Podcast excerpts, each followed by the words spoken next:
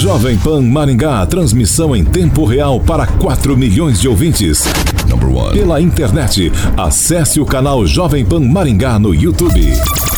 A credibilidade do jornalismo Jovem Pan, agora em áudio e vídeo. Inscreva-se. Jovem Pan. Direto da redação Jovem Pan. Pan News. Pan News, agora na maior rede de rádios do Brasil. Oferecimento Angelone é para todos. Angelone por você.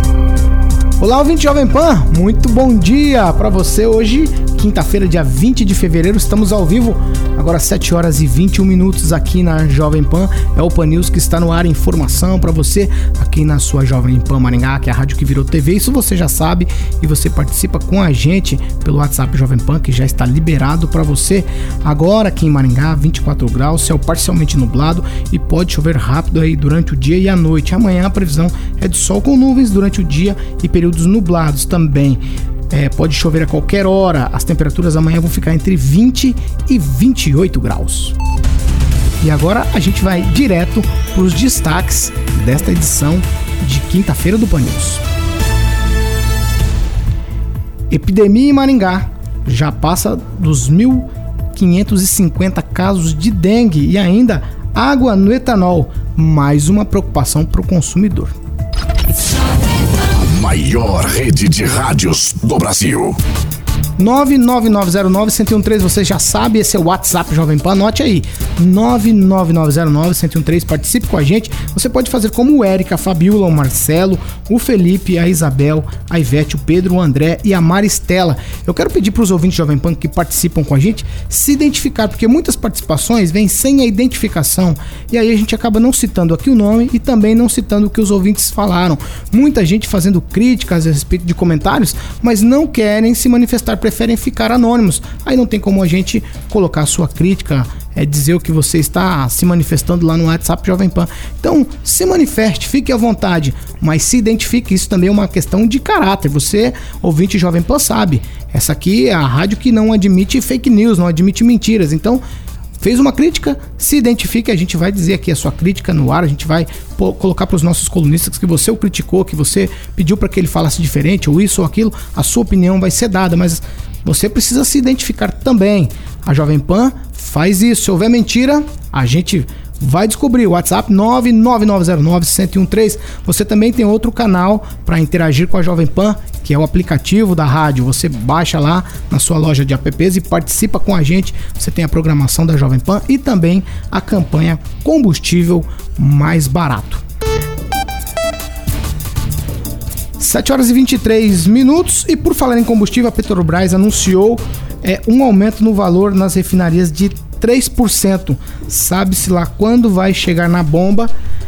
Esse aumento, qual é o quanto vai chegar na bomba e também você precisa ter certeza que esse repasse vai ser de imediato. Ó, o pessoal está todo mundo chegando feliz e sorridente. Luiz Neto, bom, bom dia para você. Bom dia, Paulo. Bom dia aos meus colegas aqui de bancada e também aos ouvintes da Rádio Jovem Pan. Ângelo Rigon, bom dia para você. Tudo tranquilo? Quinta-feira. Bom dia. Beleza. Agnaldo Vieira, bom dia. Bom dia a todos. Quinta-feira, véspera de sexta. Isso é muito importante. Exato. 7 horas e 24 minutos. A gente segue por aqui porque o preço do combustível é sempre uma briga para o motorista. Mas em Colorado existe outra incógnita. Será que tem água no etanol? Roberto Lima conversa com a gente sobre esse respeito. Roberto, bom dia para você. O preço baixo por lá era realmente água? Muito bom dia, Paulo Caetano, equipe ouvinte da Rádio Jovem Pan. Pois bem, exatamente, isso aconteceu na cidade de Colorado, onde uma mulher ela foi presa em flagrante na tarde desta quarta-feira.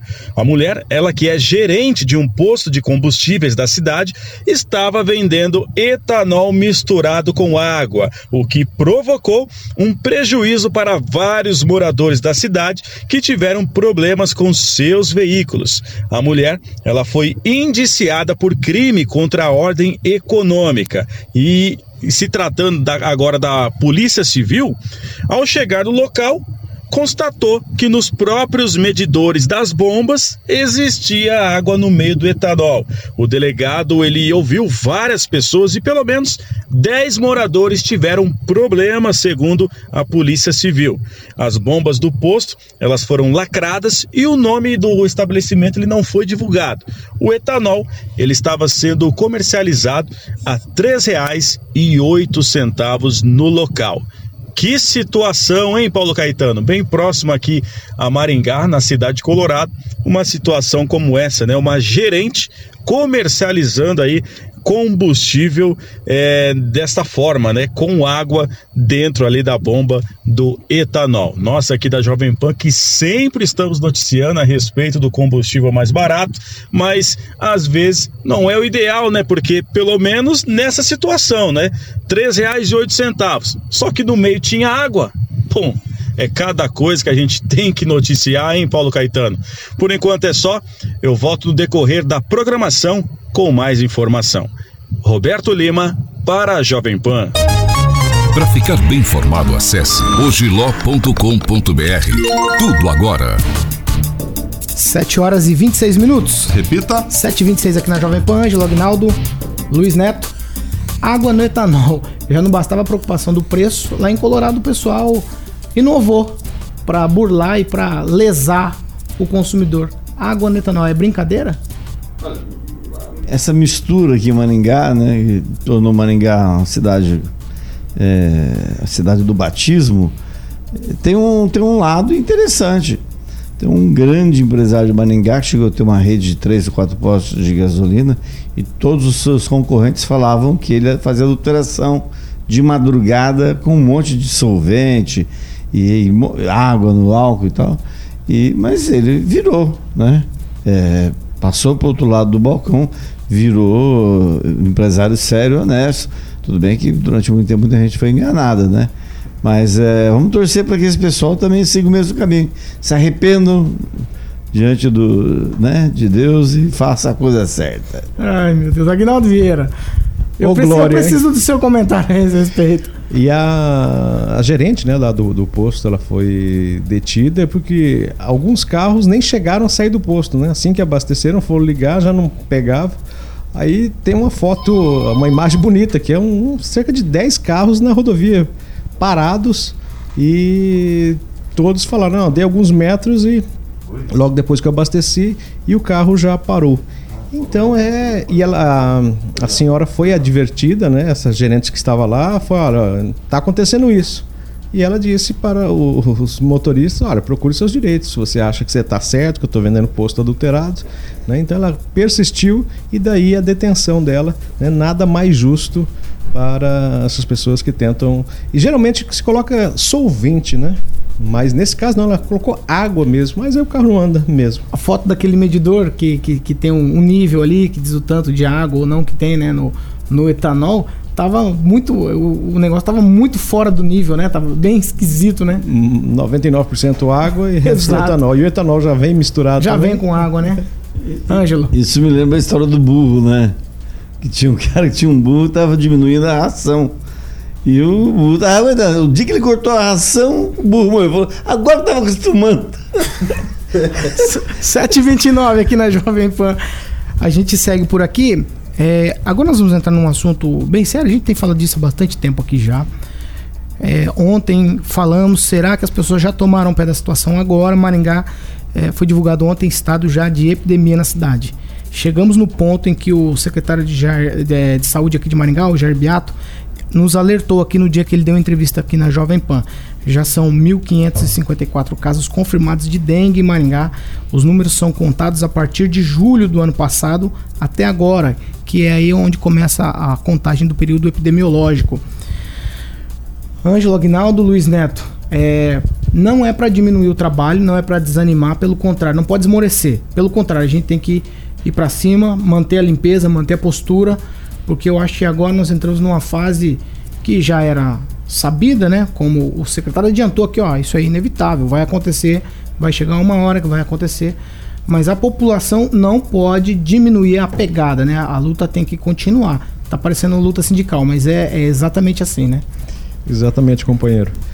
E É, tem que se buscar também soluções, né? O Poder Executivo tem que trazer mais rapidamente é, essas soluções e tratamento, aumentar o atendimento na área da saúde, porque hoje é, as pessoas com, com sintomas é, de dengue e sabendo principalmente das mortes que teve aqui na cidade e na região, então elas vão desesperadas. Às vezes até a chamada dengue 1 né, mais tranquila, mas a pessoa não, ela quer, ela quer ter o exame ali realmente para confirmando.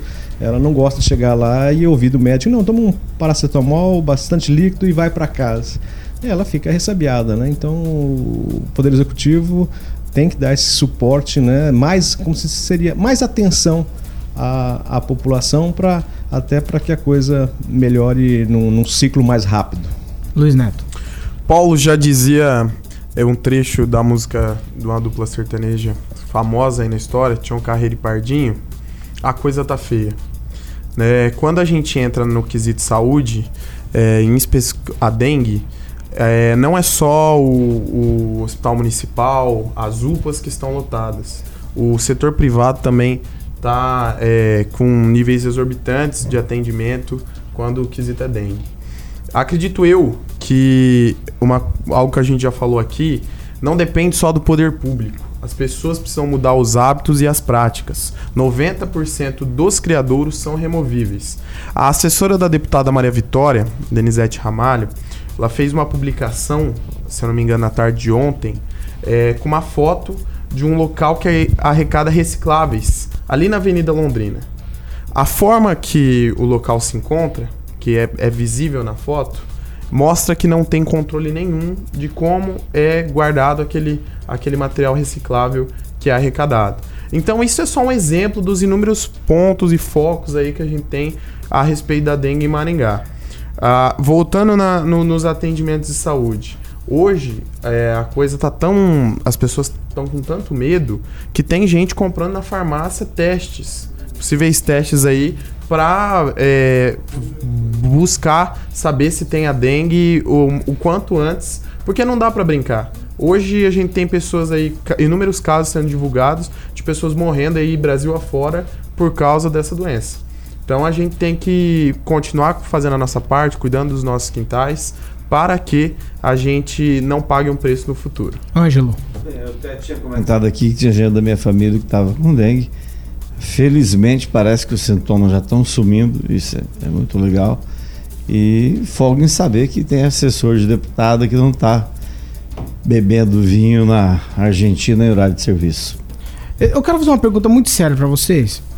É, o Ângelo talvez e o Agnaldo tenham mais experiência que a gente nesse sentido. Em outras épocas, com tudo que estão falando do fumacê, já não era para se ter uma solução quanto a isso, por conta do número de casos elevados, significa que tem muito mosquito voando por aí. Então o fumacê já não seria uma solução que deveria ter sido adotada, nesse, nesse caso no Paraná, pelo número de casos que a gente está tendo? É, a saúde pública está testando um novo veneno é, e esse veneno ainda não foi liberado. Aliás, semana passada houve uma reunião em Maringá da saúde estadual para ver quando é que vai começar a ser liberado esse novo veneno. Porque o anterior, até onde eu sei, não funcionava a contento. Então a questão do fumacê, ela está condicionada à eficácia do veneno. Então, essa mudança está para acontecer. Acredito que de repente nessa situação de epidemia é, vai, deve acontecer logo. E por trás disso, e lamento que no momento em que o Paraná vive, é, com essa coisa toda da dengue, tem a gente nos bastidores tentando derrubar o secretário de saúde, o Beto Preto, que é de Apucarana. É, soube dessa informação semana passada e lamento, inclusive gente da, da, da própria Assembleia Legislativa que é da área médica. Então, essa é a hora de você concentrar esforços e não é, dividir, provocar é, descontinuidade de serviço. 7h35 aqui na Jovem Pan.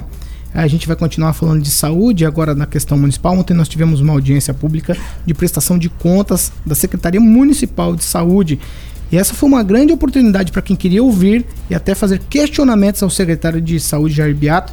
Mas é incrível que tem vereador ligado à saúde, não apareceu, parece que não gosta do tete a tete, prefere as redes sociais, Ângelo Agnaldo e Luiz Neto.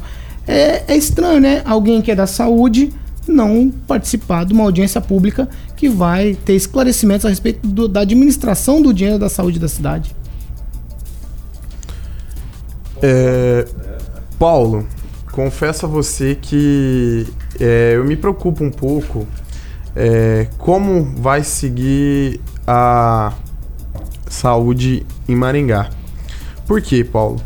É, o- no caso, o caso desse esse vereador em questão, é, eu acredito que não está preocupado né, com esse trabalho. Se é um vereador em defesa da saúde, um vereador que está em defesa é, de políticas públicas, é um médico, né? A gente espera que esse vereador faça um, um trabalho em prol da saúde de Maringá. Se ele não participa de uma audiência disso, já mostra que o trabalho não está focado na saúde. Né? Eu acredito que é, a gente está vivendo hoje um momento em Maringá, é nítido que o orçamento relacionado à saúde caiu.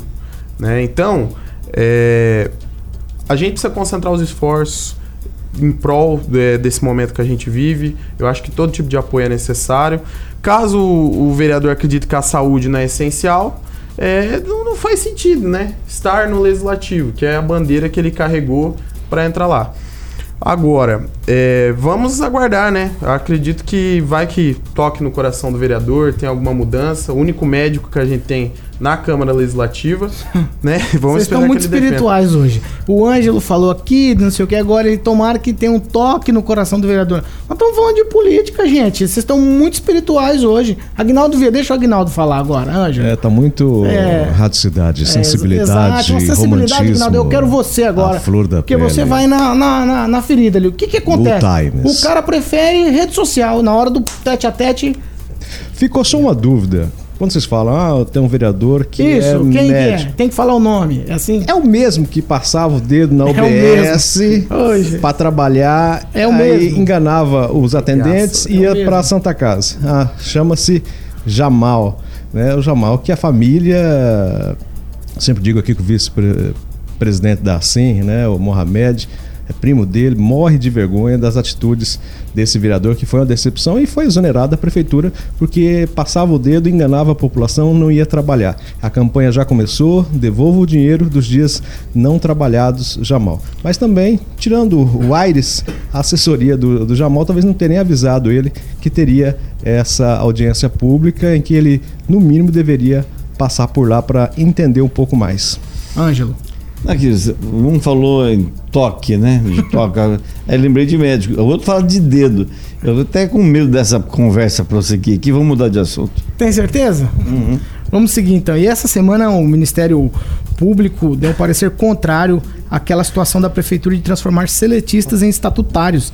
Josué Endo, bom dia para você. Qual a questão exatamente? Bom dia, ouvintes. Bom dia, Paulo. Nessa última terça-feira, em sessão municipal, o Ministério Público se manifestou contra o projeto de lei complementar que pretende transformar 931 servidores seletistas em estatutários. Não foram apresentados dados referentes ao impacto financeiro no decorrer dos anos sobre os salários e a previdência desses servidores. Bom, para o ouvinte entender melhor, Hoje existem dois regimes de contrato de trabalho em vigência no Brasil, o seletista e o estatutário, cada um com suas características. O estatutário, por exemplo, tem estabilidade no emprego, já o seletista, apesar de não ter essa estabilidade, o servidor tem direito ao FGTS. Em relação à aposentadoria, no regime estatutário, o servidor se aposenta com o salário integral, enquanto o seletista com no máximo teto do INSS, hoje um pouco mais de R$ 6.100. Para se aposentar, ambos os regimes determinam o mesmo tempo de contribuição, de 35 anos para homens e 30 anos para mulheres. Porém, a idade mínima é de 5 anos a menos para o servidor estatutário, sendo 60 anos para homens e 55 anos para mulheres, enquanto na CLT a idade mínima é de 65 anos para homens e 60 anos para mulheres. A minha opinião sobre o fato ocorrido é: nada mais aconteceu que uma estratégia política em ano de eleição. Veja, apesar de parecer que o regime estatutário é bem melhor para os servidores, não é bem assim na prática. O projeto também foi passado às pressas, sem apresentar o impacto que terá, por exemplo, sobre o Paraná Previdência, que vai ocorrer só quando esses servidores quando entrarem no regime estatutário, se aposentarem. Ou seja, o problema ficará para outra gestão. Por se tratar de promessa feita pelo atual prefeito, a impressão que me dá é que há grande importância na aprovação desses servidores em relação ao nome do prefeito, que caso o projeto de lei passe, irá cumprir a sua promessa, o que é muito interessante em ano de eleição. É isso, e somente é minha opinião, que aqui na cidade a campanha eleitoral já começou. Um grande abraço a todos, Josué Endo para a Jovem Pan. Na Jovem Pan, você ouve e entende a notícia com um time imbatível de comentaristas. 7 horas e 40 minutos. Repita. 7h40 aqui na Jovem Pan. Luiz Neto, você, a campanha já começou. Essa questão aí, que o Ministério Público agora disse que não, antes tinha dito outra coisa, agora diz que não. O que é, é, tem política já envolvida nessa questão dos seletistas estatutários? Paulo Caetano, a política ela acontece nos quatro anos de mandato. Essa é a verdade. Né? É, em relação a esse caso, eu sempre digo que o Ministério Público, e, e todo mundo sabe, é o guardião da lei. Né? Então, se o Ministério Público faz uma indicação como essa, é que ele entende que não é adequado fazer é, da, da, forma que, que o, a gestão estava pretendendo executar. É, eu acredito que é, em toda gestão acontece esse tipo de tratativa política mesmo, né? É, na busca de, de consolidar aí uma, a, as campanhas, as pré-campanhas. A gente teve isso muito, muito forte aí recentemente. Era, havia uma expectativa em relação à própria eleição do Cismar em torno disso. Né? Então, é, eu acredito sim, tá na, em relação às tratativas políticas. Vamos ser bem sinceros: conquistar o servidor é o sonho de qualquer pré-candidato. Ângelo Rigon. Eu não concordo, porque servidor não tem aquela importância que teve lá atrás. Né? É, acho que isso é uma questão meramente legal, é, deve ser decidido na justiça, é uma recomendação. O Ministério Público às vezes se preocupa com bobagem com bobagem. Vamos lembrar que teve uma promotora uma vez que proibiu a realização de bingo de frango aos domingos nos botecos da cidade. Então, assim, Ministério Público não é Deus, não é o bicho da goiaba. É, tem os dedos muito largos, sabe? É, é como se fosse uma peneira que passa muita, muita coisa errada ali, né? E o Agnaldo aqui é testemunha de um caso de um promotor que falou assim: eu vou mexer com fulano de tal? Eu não, eu quero é me aposentar. Então, esse pessoal não é muito diferente de, sabe, de outras coisas que a gente vê pela cidade, de outras profissões. Agora, beleza, tá na função dele, tomara que, né? Se é certo, se é certo, é certo, né? Não, não tem problema. Agora a questão da, da, da, da eleição, a gente vai ver, né? Macaco voar, a gente vai ver coisas muito estranhas daqui para frente.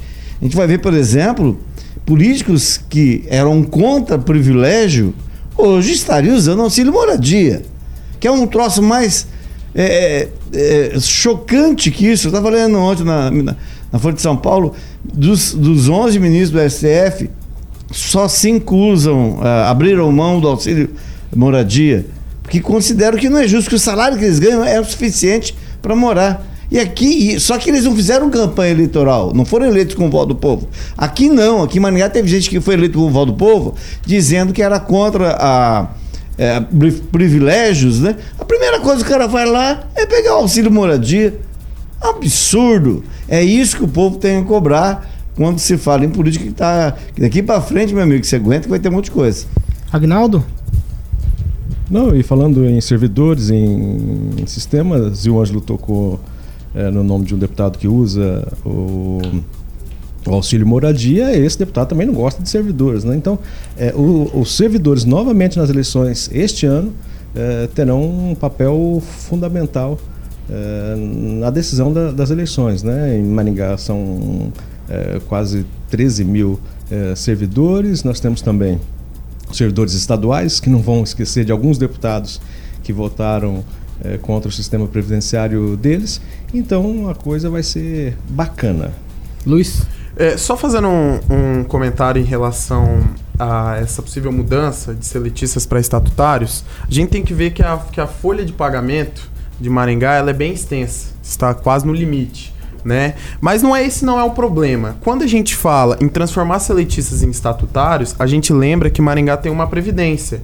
A CAPSEMA, que é a, é a Previdência dos Servidores é, Estatutários até, 2000, até 2009, perdão, Paulo, ela é uma, ela é uma, uma previdência que ela tem um déficit. O prefeito tem que subsidiar todos os meses 10 milhões para a CAPSEMA. Todo ano, perdão, não lembro, eu não, não vou me recordar se ele dá todo mês ou todo ano. Mas ele tem, é, perdão, é todo ano porque ele tem que colocar 10 milhões no orçamento para a CAPSEMA.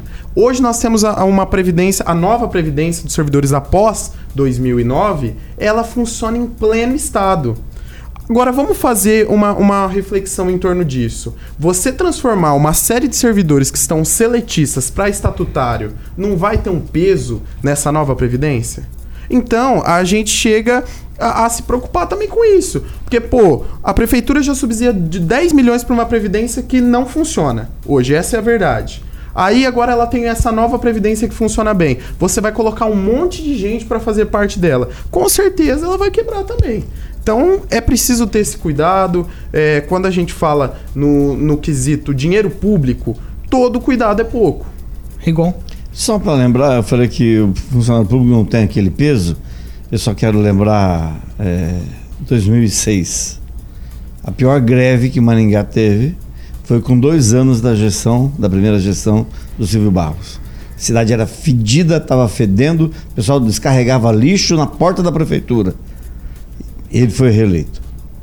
O pessoal foi tirado, o funcionário foi tirado na porrada pela polícia de dentro do, do Paço Municipal e ele foi reeleito. Então, digo, é, é, não é só um fator que faz a política andar um prefeito ser eleito. Né? Funcionalismo tem a sua importância, óbvio, mas não manda em tudo. Ah, contra a outra consideração, aí eu deixo pra, para o secretário de Fazenda, que todo mundo diz que é chato, fazer tecer considerações. Agnaldo. Não, deixar o clima mais ameno aqui, a ah. sessão mandar abraços. ah, não, pode, não pode, não pode. Não, mas agora já, já falei. A nossa secretária da Mulher, Cláudia Palomares, sempre ouvindo aqui, atenta às opiniões. Também o, o capitão Luciano José Busque, que é o comandante da guarda da Força Verde aqui de Maringá, nos encontrou num evento e falou: todo dia eu ouço lá antes de ir para o trabalho. É interessante essa opinião que todos têm aqui, que às vezes diverge, e isso é bacana. Só, só fazendo um comentário, é, o filho da Cláudia Palomares, o Rafael, foi meu vice-diretor quando eu estive à frente do DCE da PUC Paraná e hoje é o diretor DCE da PUC Paraná, tá fazendo um trabalho incrível. E... Eu tô falando, vocês estão muito chacrinhas hoje, hein? Ângelo Rigon, vai. Eu, você, é algum comentário sério ou não? Aí os caras que não mandam abraço vão ficar bravos comigo, mas tudo vai, bem. Ninguém vai mais mandar abraço. Vamos seguir por aqui. Eu quero continuar falando de política com vocês, um assunto que a gente antecipou aqui. Antes de começar o Pan News, essa edição do Pan News, a gente tocou no assunto aqui de política. Ângelo Aguinaldo e Luiz Neto. O, o pré-candidato, Rogério Calazans, tinha alguém que trabalhava junto com ele e agora se desligou da campanha e saiu dizendo algumas coisas aí a respeito da candidatura que ele não concordava com posicionamentos. Conversei com o próprio Rogério Calazans, ele me disse o seguinte, que ele não perdeu a linha em nada, que ele realmente mudou algumas coisas lá na campanha. No que isso afeta a política de uma maneira geral na cidade? Olha, nada, hein? Altera na campanha, na pré-campanha do Rogério Calazans que já foi candidato a vereador, que já foi do PC do B e que hoje está do outro lado né, do para-brisa. Ele é, está no avante. Então, se tiver alguém que a perder, com certeza é o Calazans, porque o Clóvis estava ali com ele desde outubro de 2016, logo depois da campanha que o Clóvis era vice de um rapaz que no, no nome do PSDC. Do, na, na, época era PT do B. O rapaz também vive mudando partido, atrapalha a cabeça da gente. Mas é, quem perde é ele, porque ele está no período de pré-campanha, está montando a equipe até onde eu sei, e só lamento que utilize, ou, ou, ele utilize, ou alguém utilize parte de seus apoiadores para atacar a imprensa, atacar a mídia, não, não, não gosta de ser, é, a, receber críticas, e para mim é muito chato. Talvez eu entenda o que o Clóvis esteja passando nessa mudança que ele fala no comunicado, há uma espécie de mudança de comportamento. Lá não é mais, não são mais os mesmos objetivos. Eu talvez entenda o Clóvis porque eu sempre me relacionei bem com o Calazans e agora vejo que ele está cercado de gente que só pensa em fa fazer bobagem, criticar os outros, imitar o Bolsonaro. É levar ao extremo a idolatria. E me parece que a idolatria não combina, inclusive, com a, a, a, a profissão, de, é, é, a fé de, de alguns dos seus é, das pessoas de seu entorno, já que ele é ligado à igreja, tem a, participação dele na Donep. Eu, de qualquer forma, balança muito a campanha dele. Porque ele, o Clóvis Pontes foi o primeiro, o primeiro a entrar na, na barca e é o primeiro a sair dela. Luiz.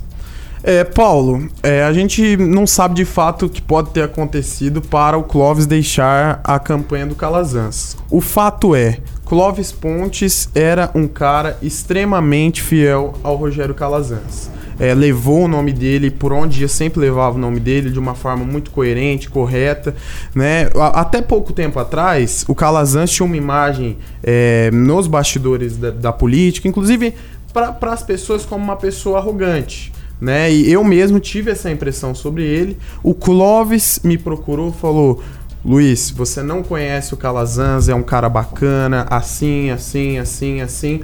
E eu acho que você tinha que dar uma oportunidade para conhecer. E eu falei: Clóvis, não tinha essa visão em torno dele. Né? Então eu acho que o Calazans perde nesse sentido, porque é uma força, é uma liderança também, e é difícil hoje na política você encontrar pessoas que são leais a você. Né? Então eu, eu costumo dizer que pessoas fiéis são uma dádiva, né? Mas já dizia Clarice Lispector, né? Uma vez, é, uma frase que eu li sobre ela que me pegou muito é, é a seguinte: perder-se às vezes é o caminho, né? Então o Clóvis disse que ele se perdeu às vezes é o caminho para ele descobrir alguma coisa no meio é, de tudo isso. O Luiz Neto falou a questão da arrogância. Tudo bem que a gente conhece vários deputados, vários vereadores que são arrogantes. Normalmente, normalmente, porque isso não é praxe, tem vida curta. E essa realmente é a palavra que o pessoal se referia ao Rogério Calazans, quando diretor do, do, do PROCON e secretário de gestão. Ah, ah, eu recebi muita reclamação é, da, dessa coisa da, do relacionamento, da forma que ele atendia as pessoas. E reclamação de gente importante da cidade, de gente que. de empresários, de pessoas que tinham, tinham que ter obrigatoriamente contato com ele enquanto servidor público. E tem absoluta razão Luiz Neto. O Clóvis ajudou a quebrar essa coisa que ele tinha, essa imagem que ele tinha. Você passou a ver o Rogério com, com, outro, com outros olhos. E agora volta, não sei que se isso vai se concretizar, mas parece que volta a estaca zero. Alguém vai ter que ser esse serviço. Eu só não sei se é aquele cara que grava vídeo metendo a boca em mim ou se é daquele outro que faz fofoca por trás. Então, me parece que a, o, o, fundo da questão, embora tenha falado para você que não concorde, é, é, é, a postura do candidato. O que atrai e afasta as pessoas é a postura do candidato. Vale lembrar, Paulo, que em campanha eleitoral quem erra menos tem mais chances de ganhar.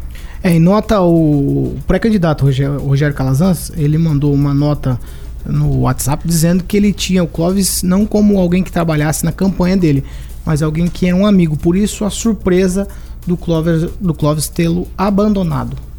É, até onde eu sei, o Clóvis era tão chegado assim, né? Tá, tão participante da vida do, do pré-candidato do Calazans que até disse que compra de casa ele fazia, ele cuidava da vida pessoal do Calazans. Então, por isso que a perda é importante. A perda ele vai sentir, talvez não de imediato a questão política e a questão pessoal, mas a questão política ele vai sentir sim.